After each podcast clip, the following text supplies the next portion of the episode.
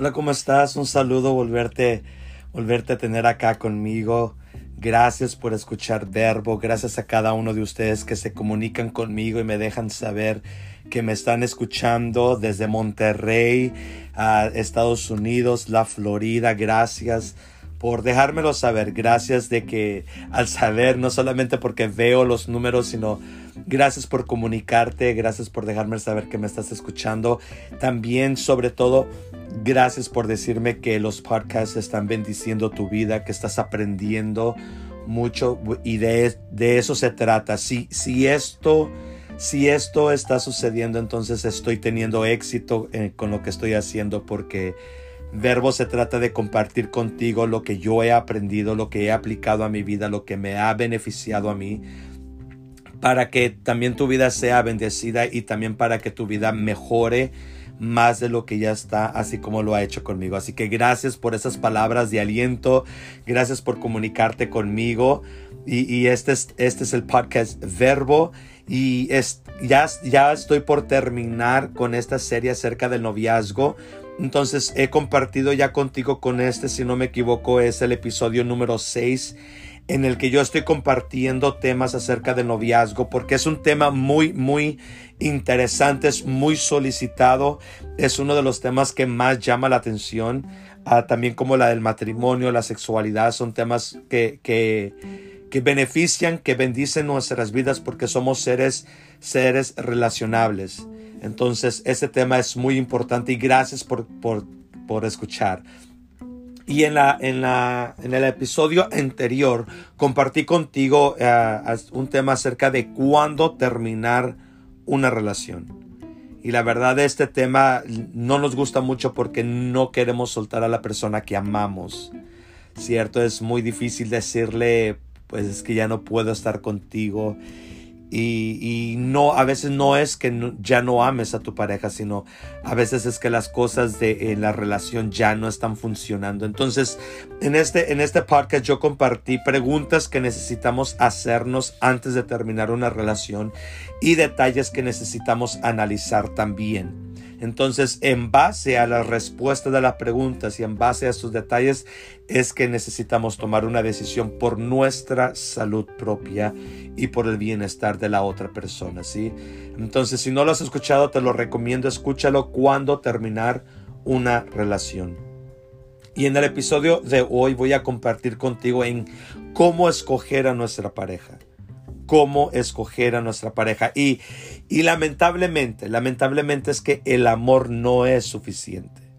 El amor no es suficiente. Y te voy a explicar por qué no lo es. Y vamos a ver algunos aspectos importantes que necesitamos tomar en cuenta si es que queremos llevar nuestro noviazgo a la siguiente etapa que es el matrimonio. ¿sí? Es, son aspectos que necesitamos considerar que, que si no los consideramos y nos casamos simplemente porque estamos enamorados, entonces nos vamos a meter en graves, graves problemas. Entonces, mi nombre es Benito Vélez, soy el copastor en Bethel Church, soy maestro en Eagles International Christian University, estoy certificado en consejería familiar y en liderazgo, soy el creador de Verbo y primeramente Dios, cada martes estaré compartiendo contigo episodios nuevos de los que van a estar enriqueciendo tu vida, que si los pones en práctica, así como han bendecido la mía, bendecirán también tu vida. Y, el propósito del, por qué yo estoy haciendo verbo es como te decía, es para compartir, para compartir lo que he aprendido acerca de la Biblia y de la consejería. Gracias a Dios Él me ha dado la gracia de poder conjugar estas dos herramientas para poder enriquecer nuestro, nuestro entendimiento como seres humanos. Entonces, el propósito de Verbo es compartir principios de fe y de conducta y de una manera muy clara. Yo no uso los términos muy complejos, sino algunos los entiendo y me gusta simplificarlos para que mi audiencia en general, la mayoría pueda entenderlos. No solamente entenderlo, sino también saber qué hacer con esta información, ¿sí? Porque para eso es el verbo, por eso es el título verbo, ah, palabra en acción. Así que mando un saludo a todos Estados Unidos, México, Alemania, Irlanda, Brasil, Singapur, Filipinas, Reino Unido, Italia, Costa Rica, Ecuador, Guatemala, Chile y Canadá. ¡Wow! Todos estos países es de donde me han estado escuchando, así que mando un saludo a, tu lugar, a, tu país. Deseo que Dios bendiga tu país que lo haga crecer, que, que Dios muestre en, en, tu país que siga demostrando su amor, su misericordia y que tu país pueda salir adelante, ¿no? Bendigo tu vida, tu familia, quien sea que tú seas, te deseo lo mejor, primeramente Dios, ¿no? Así que bienvenido sea cada uno de ustedes a este podcast donde llevamos la palabra a la acción. Y estamos con este tema, cómo escoger a nuestra pareja. Y, y, pensarás que, que, no, con que nos amemos. No, escucha, escucha bien este, esta, esta, este podcast. Y si tienes una amigo, amiga que está en este proceso de enamoramiento, está súper enamorado, bueno, pues qué padre. Gracias a, que tu, tu amigo, amiga ha encontrado el amor. Felicítalos, acompáñalos, sé parte, sé parte, porque tú como amigo o amiga familiar, tu, influencia es muy, muy importante en la vida de tu amigo, de tu amiga enamorada, enamorado. Y, es mejor que tú estés ahí en todo el proceso, uh, disfrutándolo juntamente con ellos, aunque no creemos en la poligamía. Bueno, yo no creo en la poligamía, sino en, la, eh, en ser una pareja, hombre y mujer, pero si tú tienes la, posibilidad de, acompañarles, pues qué padre, créeme, te lo agradecerán, te lo van a agradecer que tú has estado ahí siempre. Y más porque eres amigo, ¿verdad? Entonces, cómo escoger nuestra pareja. Y si tu, si amigo o amiga está súper enamorado, puedes escuchar esto y también decirle, oye, bueno, está bien, qué padre que estés enamorado, pero mira, escucha esto, eh, aprendí eso en este podcast de verbo y, y bueno, sé útil, ¿no? Ayúdales. Y dice la palabra de Dios en Cantares capítulo 3, versículo 1 al 4. Cantares 3, 1 al 4. Dice, en la oscuridad de la noche busco al amor de mi vida en la soledad de mi cuarto lo busco y no lo encuentro. Me levanto, recorro la ciudad, voy por calles y mercados buscando al amor de mi vida. Lo busco y no lo encuentro. Me topo con los guardias, con los que vigilan la ciudad y les pregunto si han visto el amor de mi vida.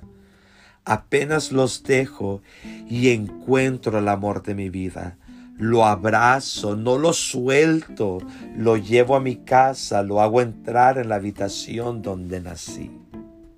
Entonces este, este libro de cantares en la Biblia es un libro de amor entre el rey y esta mujer. Entonces está muy padre, está muy padre este libro. Entonces te decía, no te cases solamente porque estás enamorado. Y parece ser como que, qué Benito, ¿cómo que me estás diciendo eso? No es que es la verdad. Eh, el amor es mucho más que el amor. El amor es, es parte, este, este área emocional de la pareja es, es parte de un todo, pero no lo es todo. Entonces, no nos podemos casar solamente porque estamos enamorados. ¿sí? Porque enamorarse es un estado temporal. Escucha bien esto, enamorarse, el estar enamorado, el sentir todo este maripositas en el estómago y, todo esto hermoso que, que provoca el amor en nuestro cuerpo, es un estado temporal de psicosis. Psicosis, básicamente donde no estamos pensando adecuadamente. Mira lo que dice Cantar. En este mismo libro de Cantares, capítulo 3, escucha, mira, escucha lo que dice el versículo 5. No, no, puedes ver, ¿verdad? Pero escucha, escucha lo que dice el versículo 5. Dice, mujeres de Jerusalén. Está hablando la misma mujer que estaba buscando a su marido, a su hombre. Dice, mujeres de Jerusalén, quiero que me prometan que si encuentran a mi amado, le digan que me estoy muriendo de amor. Otra versión dice, me estoy enfermando de amor. Otra versión dice, estoy delirando de amor.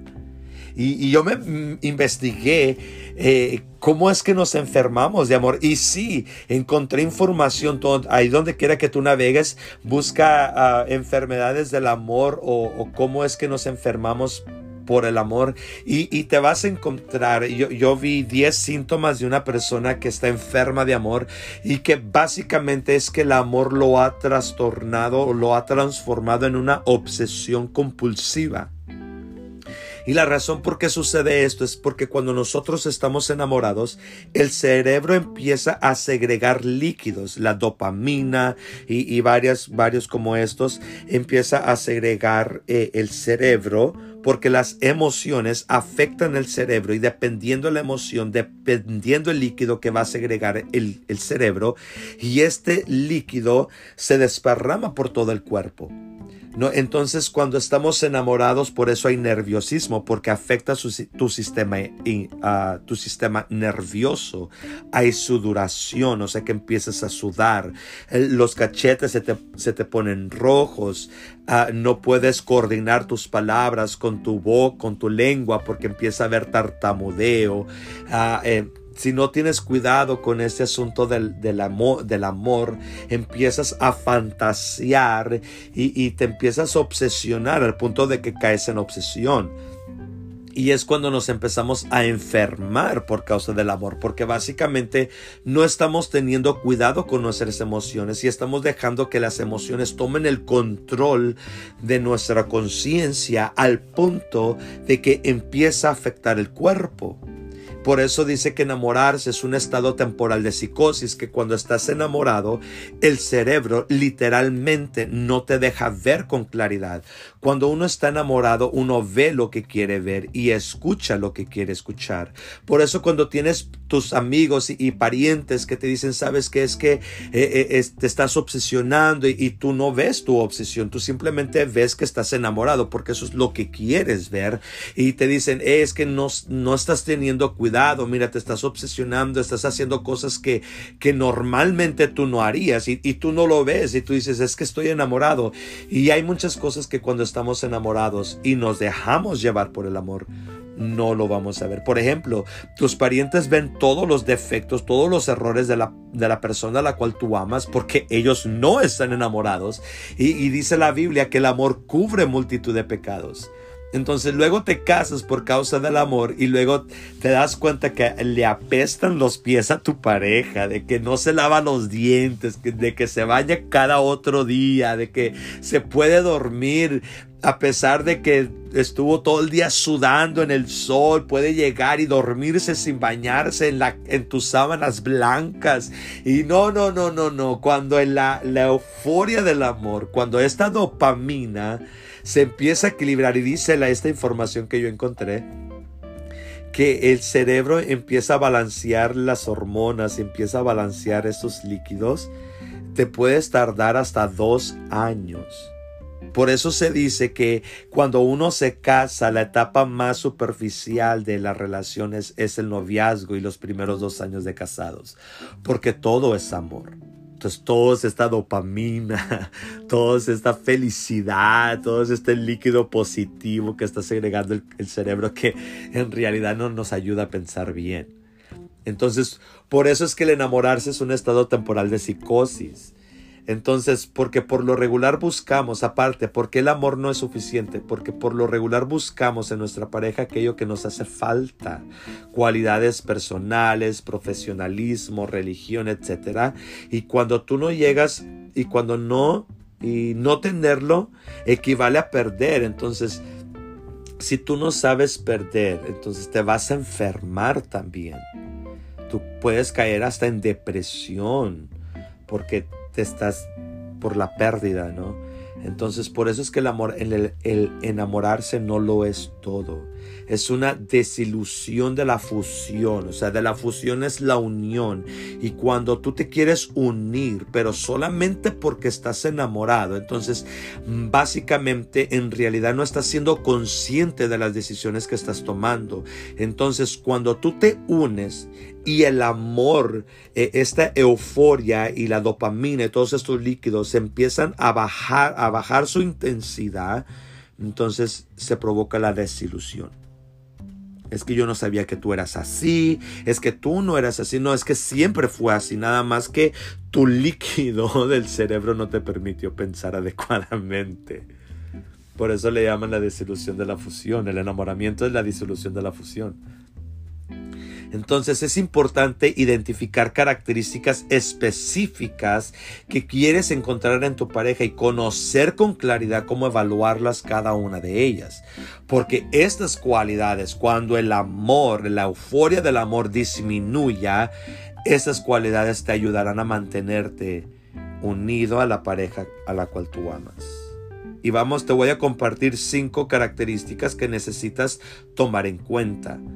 Si tú quieres que tu unión ah, matrimonial, tu unión de noviazgo, una vez que esta euforia, estos líquidos se han balanceado, han reducido su intensidad. Si tú quieres permanecer unido a esta persona a la cual tú le estás jurando tu vida entera, entonces considera esos aspectos. No solamente el, enamoramiento, que bueno y es necesario, porque el enamoramiento es lo que te va a unir, eh, eh, es la introducción, pero por eso es que el enamoramiento es muy importante. O sea, todos estos líquidos son buenos. El enamoramiento es, hermoso y todos los que queremos durar para siempre por el resto de nuestras vidas es necesario empezar por, por esa etapa del enamoramiento. Pero considera estas otras cualidades. Por ejemplo, número uno, considera el trasfondo de la persona. Esto es esencial, conocer quién fue, de dónde viene, conocer su pasado, así tú sabrás cuál es su cultura, qué fue lo que lo ha formado. Todos los problemas del pasado le han ayudado a formar la personalidad que ahora es tal vez positivos, sí, sí, positivos en el sentido de que si él o ella ha aprendido a superar los problemas del pasado, entonces eh, tendrá una personalidad positiva.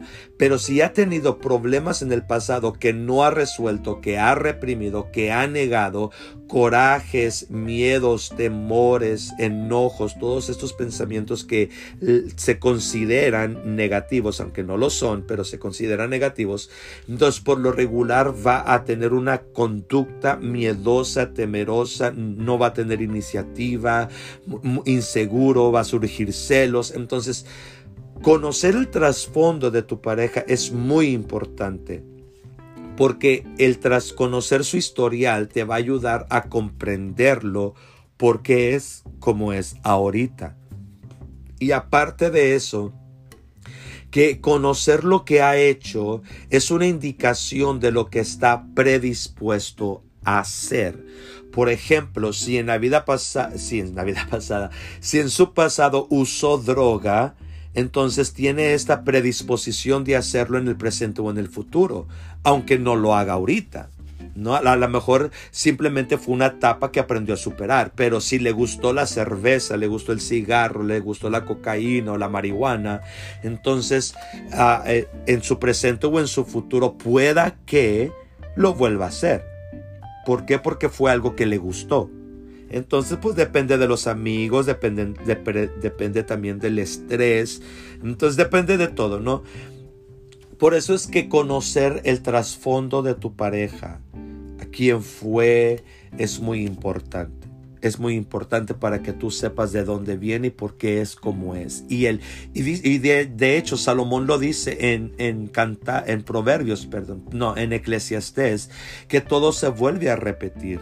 Entonces hay cosas que están en su pasado que no ha aprendido a superar, que si no tiene cuidado la persona que tú amas, va a repetir lo mismo. ¿Por qué? Porque son problemas no resueltos, son, son problemas que él está carriendo consigo del pasado. Entonces es importante que tú las conozcas, porque amar es aceptar a la persona tal cual es. Entonces si tú quieres entender por qué él o ella es como es, entonces necesitas conocer su pasado. Y también para que puedas predecir su conducta en el futuro. Entonces conocer el trasfondo es muy importante. Ese es el primer aspecto. Y no que uno sea más importante que no, simplemente es el primero que te estoy compartiendo. El segundo, sé cuidadoso, sé cuidadosa, especialmente para conocer a su familia. Se dice que la manera en que él o ella trate a sus padres, digamos yo en mi caso, la manera en que yo trate a mi madre será como yo trataré a mi esposa. La manera en, en yo trate a mis hermanas es un indicador de cómo yo la voy a tratar a ella. ¿Por qué? Porque mi madre y mis hermanas representan el género femenino. Y mi esposa pues es, es mujer. Entonces la manera en que yo trate a las mujeres de mi casa, donde yo crecí, es un indicador de cómo yo vaya a tratar a, a mi pareja, a mi mujer. Entonces, analiza, si tú eres mujer y, tu novio, analiza cómo él trata a su mamá, cómo él trata a sus amigas, cómo él trata a sus hermanas. Si tú eres hombre, mira cómo tu mujer, tu, novia o tu esposa trata a su padre, a sus hermanos, a sus amigos.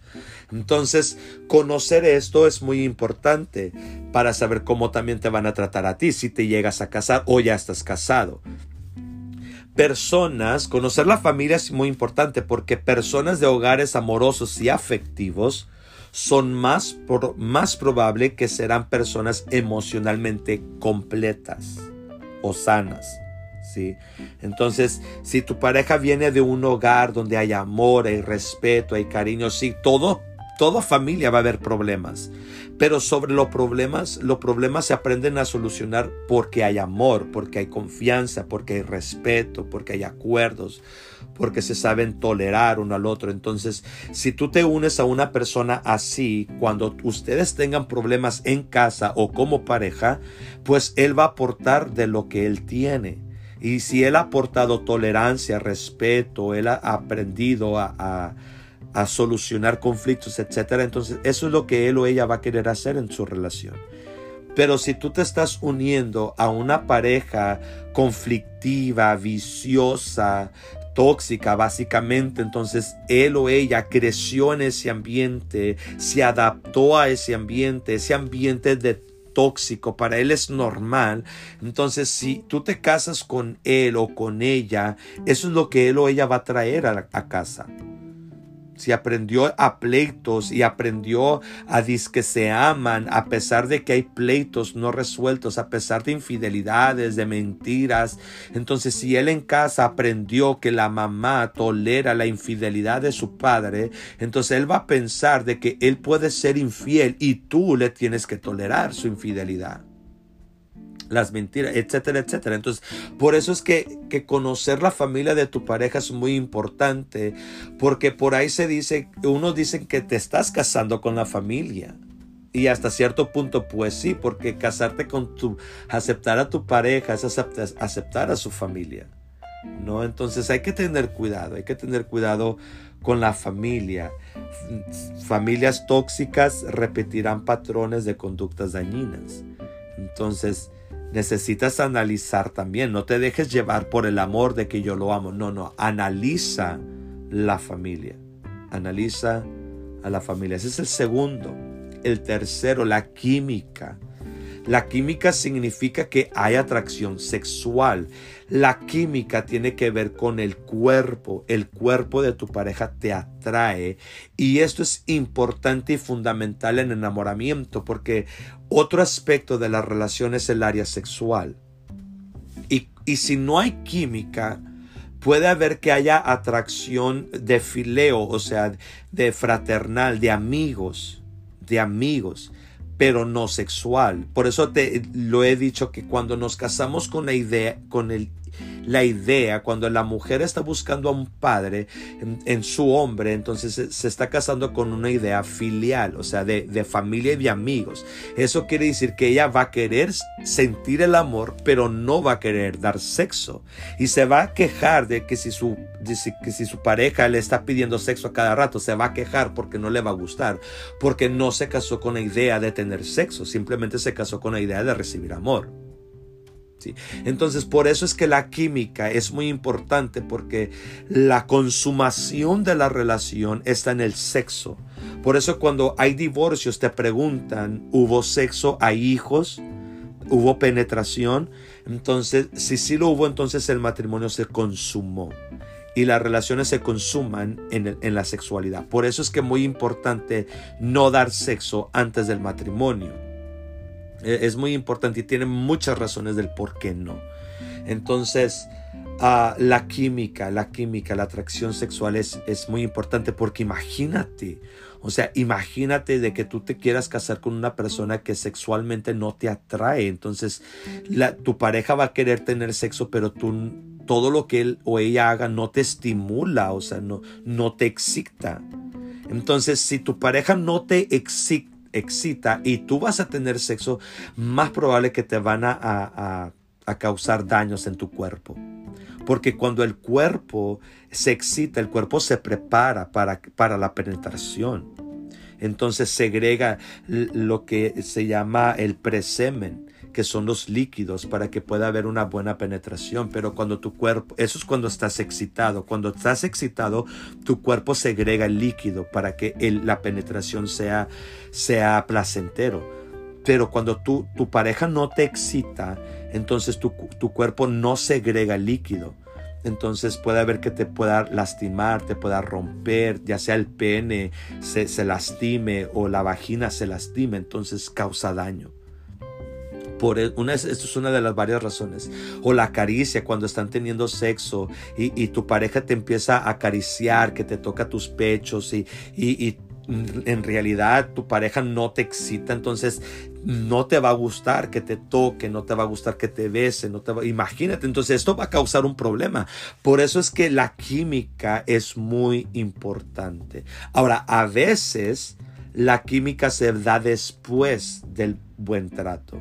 Porque a veces tal vez tu pareja no te atrae físicamente, pero te gusta cómo te trata. Entonces a veces hay parejas que con el tiempo, con el buen trato, se empiezan a enamorar de sus parejas. Pero es depende de cada pareja, ¿no? Entonces la química, la química es muy importante. Número, esa es la número tres. La cuatro, la compatibilidad, que es buscar similitudes. Esto es muy importante porque aquí es lo que la, palabra de Dios llama el yugo igual o el yugo desigual en, en sentido contrario porque necesitamos ser conscientes de nuestras culturas.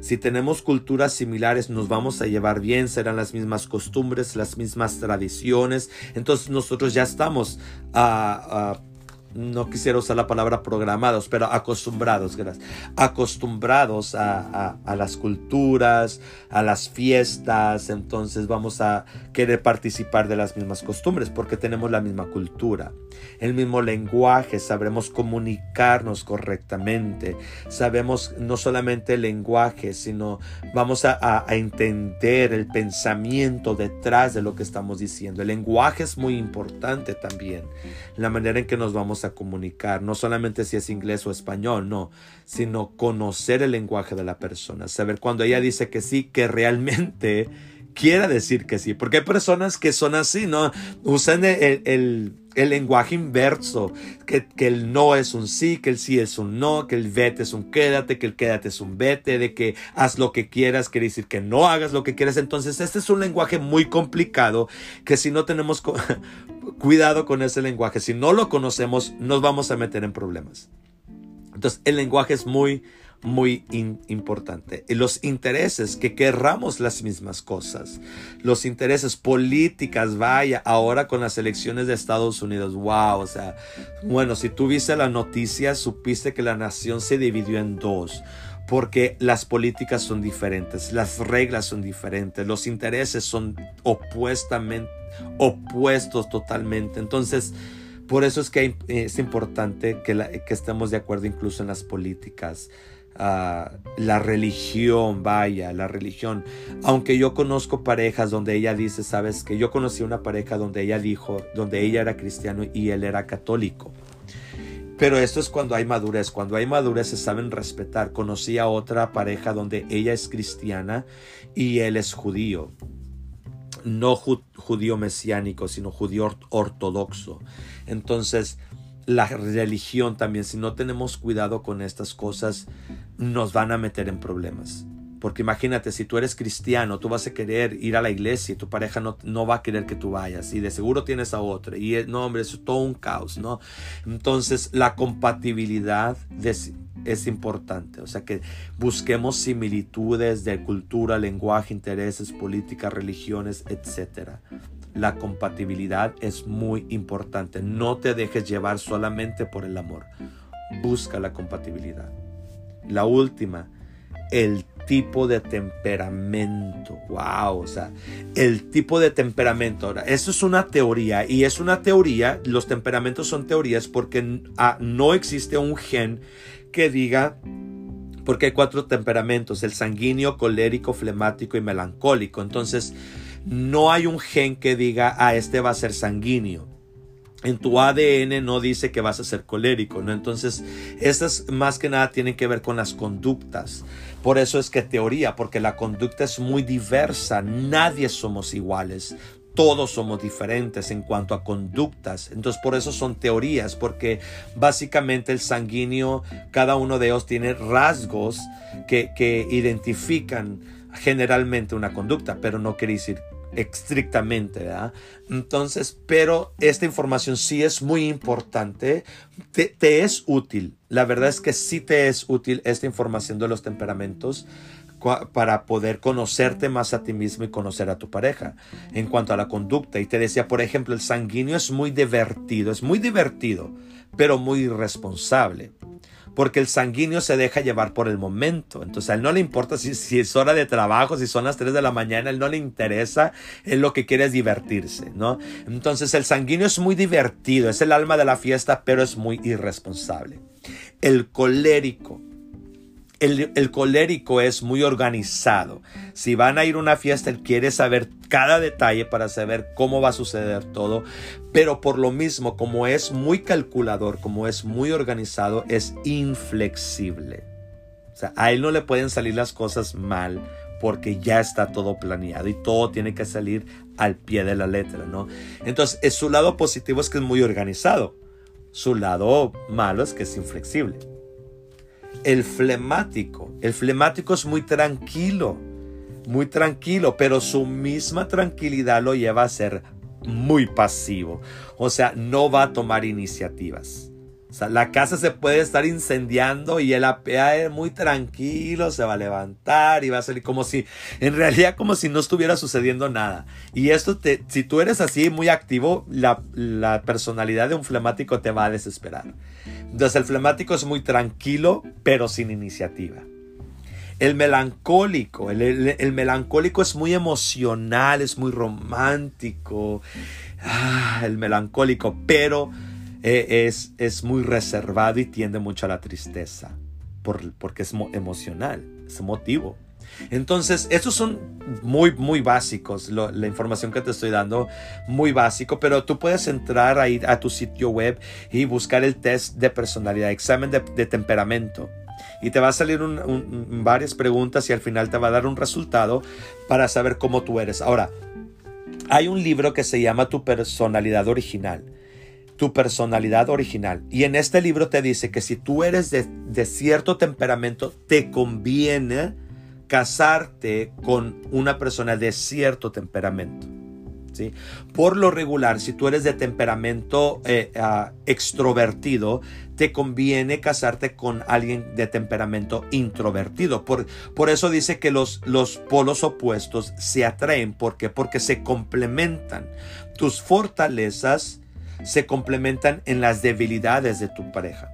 ¿no? Entonces, por eso se vuelve la unión, como dice la Biblia, serán una sola carne, se van uniendo porque se van apoyando uno al otro. Pero, por ejemplo, por ejemplo, el libro dice que yo, yo soy de temperamento extrovertido y mi, y mi esposa también, Ana Karen también es de temperamento extrovertido. Y según la información dice que estos dos temperamentos tienden a pelear mucho. ¿Por qué? Porque los dos quieren tener la razón, porque los dos quieren que las cosas se hagan como ellos quieren, entonces, eh, etcétera, etcétera, ¿no?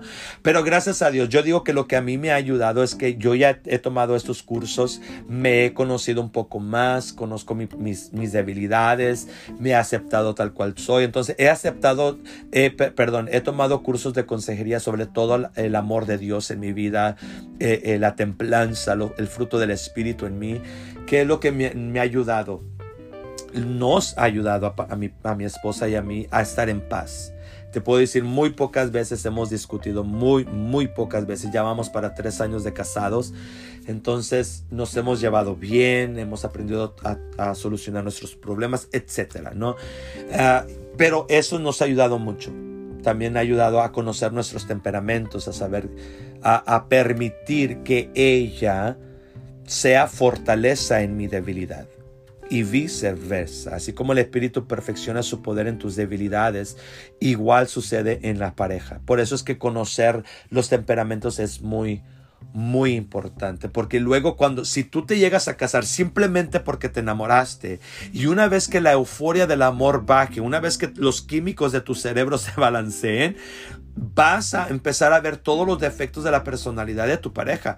Y, y si tú no tienes cuidado, vas a querer cambiar es que eres muy tranquilo, o, es que tú nunca cumples lo que prometes, eh, o, es que a ti parece que no te molesta nada y, y empiezan los problemas en cuanto a la conducta. Y esto, cuando tú ya te metes en la conducta de tu persona, tú ya te estás metiendo en terreno que a ti no te corresponde.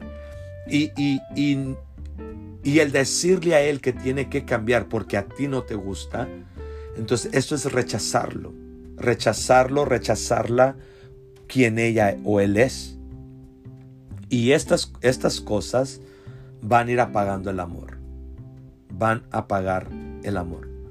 Entonces, si tú realmente te casaste por amor y si realmente quieres vivir felices para siempre, necesitas conocer el temperamento y aceptarlo tal cual es. Desde ahorita, entonces te dejo estos cinco, cinco características que, que y te recomiendo identificarlas en la persona en la que amas, trasfondos, uh, conocer la familia, que haya química, que haya compatibilidad y conoce el temperamento. Si tú estás en la etapa del noviazgo o, quieres enamorarte, considera estas cosas. No, no, te dejes llevar solamente porque hay amor.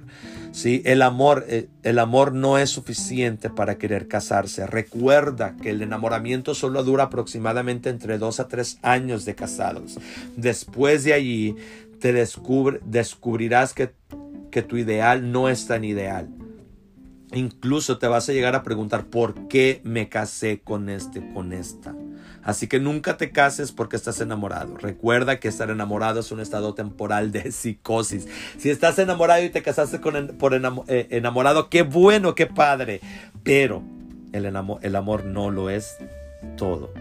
Así que considera estas, estas características que te compartí. La pareja ideal, la relación ideal es que el esposo aprenda a amar a su esposa como Cristo a la iglesia y que la esposa respete a su marido así como la iglesia a Cristo. Así que gracias por escuchar hasta aquí. Medita en lo que aprendiste, cómo lo puedes aplicar en tu vida. Compártelo si tienes amigos enamorados. Compártelo si fue de bendición para ti. Déjame, si tienes la posibilidad de contactarte conmigo y quieres aprender acerca de un cierto tema, pues hazlo. Con toda libertad, hazlo. Así que el próximo tema, el próximo tema va a ser cómo acercarme a la persona que me interesa. Cómo acercarme con el chavo, cómo acercarme con esa chava. Entonces, no te lo pierdas. Gracias, gracias por, por escuchar. Dios te bendiga.